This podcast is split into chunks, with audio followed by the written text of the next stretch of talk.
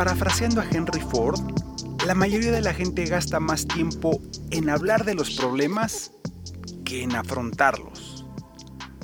En cualquier relación, el conflicto es inevitable, pero no irresoluble. Todas las personas, empresas y organizaciones tienen dos tipos de conflictos. Los solucionables, que son conflictos sencillos o que se encuentran en etapa temprana, por ejemplo, con uno mismo, con la pareja, familia, hijos, el trabajo, comerciales o vecinales, de manera que con un buen diálogo podrían solucionarse. Y los perpetuos, que son aquellos que no se van a solucionar por su grado de complejidad, o bien no tienen visos de ser solucionados en el corto plazo porque están enquistados. De manera que es importante tratar de identificar en cuál de las dos categorías se encuentra el conflicto por el cual estás atravesando para poder encaminarlo a su solución. Bienvenidos al podcast del Chief Negotiator. En esta ocasión te comentaré acerca de algunas de mis reflexiones sobre conflictos solucionables y perpetuos. Soy Enrique Hernández, estudio el fenómeno del conflicto humano, convencido que los conflictos son para resolverse, no para sufrirse. El conflicto no es malo, lo malo es no saber salir adecuadamente de él. Recuerda que este es un podcast disruptivo porque por primera vez nos ocupamos de hablar de un tema del que nadie se ocupa, el conflicto y su solución y que su única pretensión es despertar la conciencia de que sí es posible resolver los conflictos satisfactoriamente sin la necesidad de pelear y que por fin se abandone esa vieja y funesta creencia de que para resolver un conflicto legal las personas, empresas y las instituciones tienen que litigar y pelear por una causa. La cuestión clave no es con qué frecuencia tenemos conflictos, sino que también los manejamos. Cuando una persona, empresa u organización resuelven satisfactoriamente un conflicto que les aqueja, inmediatamente recuperan su felicidad, su estabilidad y su confianza, además de que se salvaguarda lo más importante que tienen, una relación, un vínculo personal, familiar o de negocios valioso. Recordemos que no hay enigmas, si un conflicto se puede plantear, se puede resolver. Y para lo cual te comparto la guía práctica del Chief Negotiator de 10 pasos para gestionar y resolver un conflicto satisfactoriamente.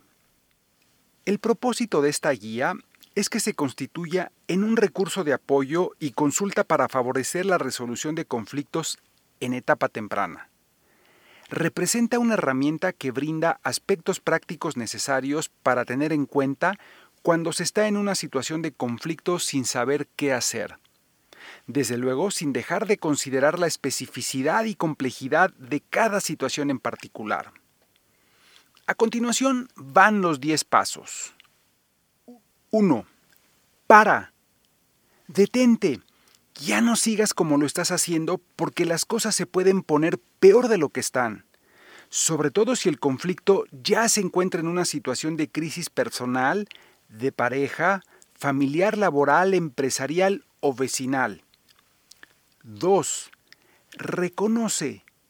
Reconocer que se tiene un punto de fricción con motivo de un conflicto que no se ha podido resolver y que está escalando lo que se conoce como principio de realidad, puesto que es común ver personas, empresas y organizaciones que pese a estar viviendo un fuerte conflicto, no lo reconocen y optan por negarlo, evadirlo y esconderlo debajo del tapete, asumiendo que con el tiempo se resolverá solo, como por arte de magia.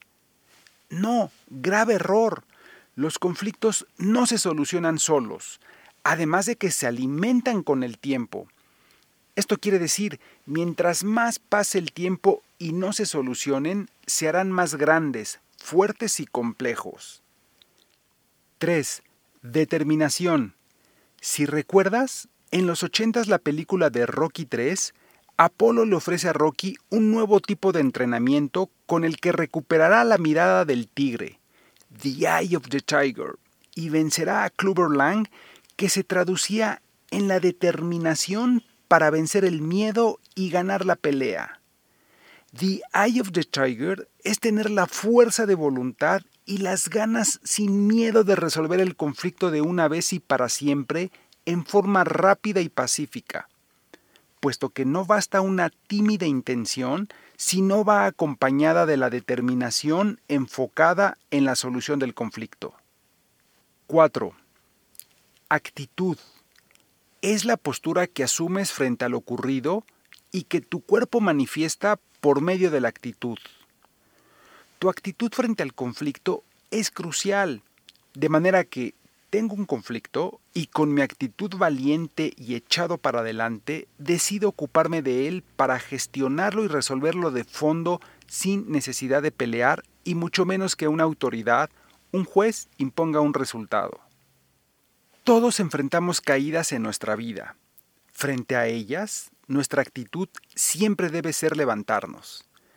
En palabras de Concepción Arenal, el hombre que se levanta es aún más grande que el que no se ha caído. 5. Reconoce. Reconoce la corresponsabilidad que cada persona tiene en el conflicto suscitado. Es comprender que tú eres parte del problema y por ende eres parte de la solución.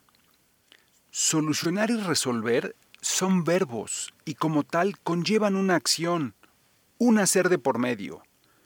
Lo contrario es no hacer nada, quedarse paralizado. La inacción genera más inacción. A todos nos cuesta salir y dar el primer paso. Ese es el gran reto. 6. Inteligencia. Se traduce en comprender que es mucho mejor resolver un conflicto que no hacerlo. Si un conflicto no se resuelve por las buenas, entonces se resolverá por las malas con potenciales consecuencias negativas significativas que hay que evitar a toda costa. 7. Madurez. Para dejar de ser el eterno adolescente. Sí, un teenager, que es aquel muchacho o muchacha que por todo riñe, pelea y de todo se queja y que se la pasa repartiendo culpas, victimizándose por todo, pero sin responsabilizarse de sus actos ni de sus consecuencias. Enfrentar los conflictos y salir bien librado es un signo claro de madurez. La madurez es un proceso arduo al que todos los seres humanos estamos llamados a alcanzar. 8. Diálogo. Lo más difícil que hay es dialogar con el otro para llegar a acuerdos. Dice el dicho, hablando se entiende la gente.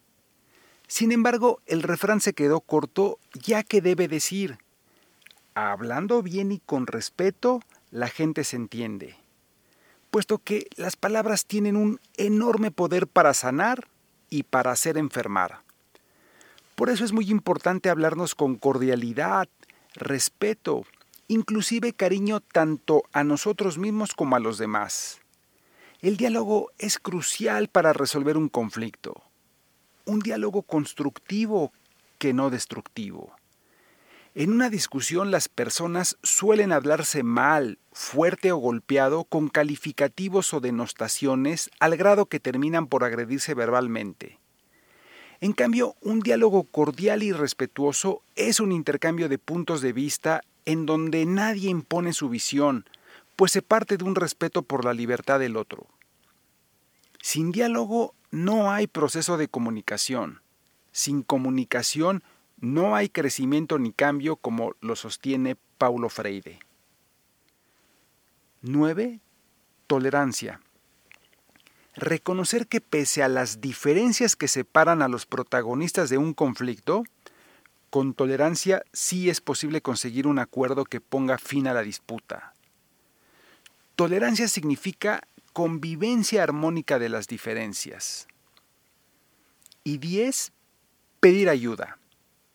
Comprender que cuando un conflicto ya te rebasó y se salió de tu control, es el momento de levantar la mano y pedir apoyo a un profesional en la gestión y solución de conflictos para que te ayude a resolverlo pronto y satisfactoriamente antes de que reviente con riesgos y consecuencias de carácter irreparable. En palabras de Javier Wilhelm, pedir ayuda y aceptarla no nos hace débiles ni ignorantes. Todo lo contrario, es la oportunidad de aprender, crecer y seguir adelante en la vida. Para cerrar, te comparto tres propuestas del Chief Negotiator. Primero, evite en la medida de lo posible que un conflicto solucionable se convierta en un conflicto perpetuo. Enfócate en la solución del mismo antes de que siga escalando. Segundo, el conflicto tiene muy mala fama. Sin embargo, es una oportunidad para la transformación. Y tercero, la mediación ofrece la oportunidad de un camino diferente, pero no por ello sencillo implica escuchar y escucharse, reflexionar y aceptar la ayuda de un facilitador que acompaña en la dirección correcta hacia la solución del conflicto. Muchas gracias por haberme acompañado en este episodio.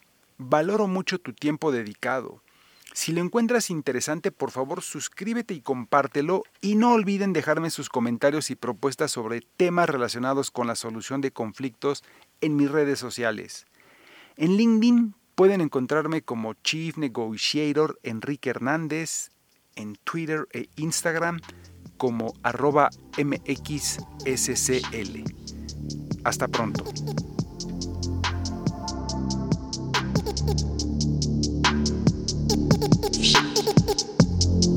Podcast producido por Southside Bros. Música de Southside Bros.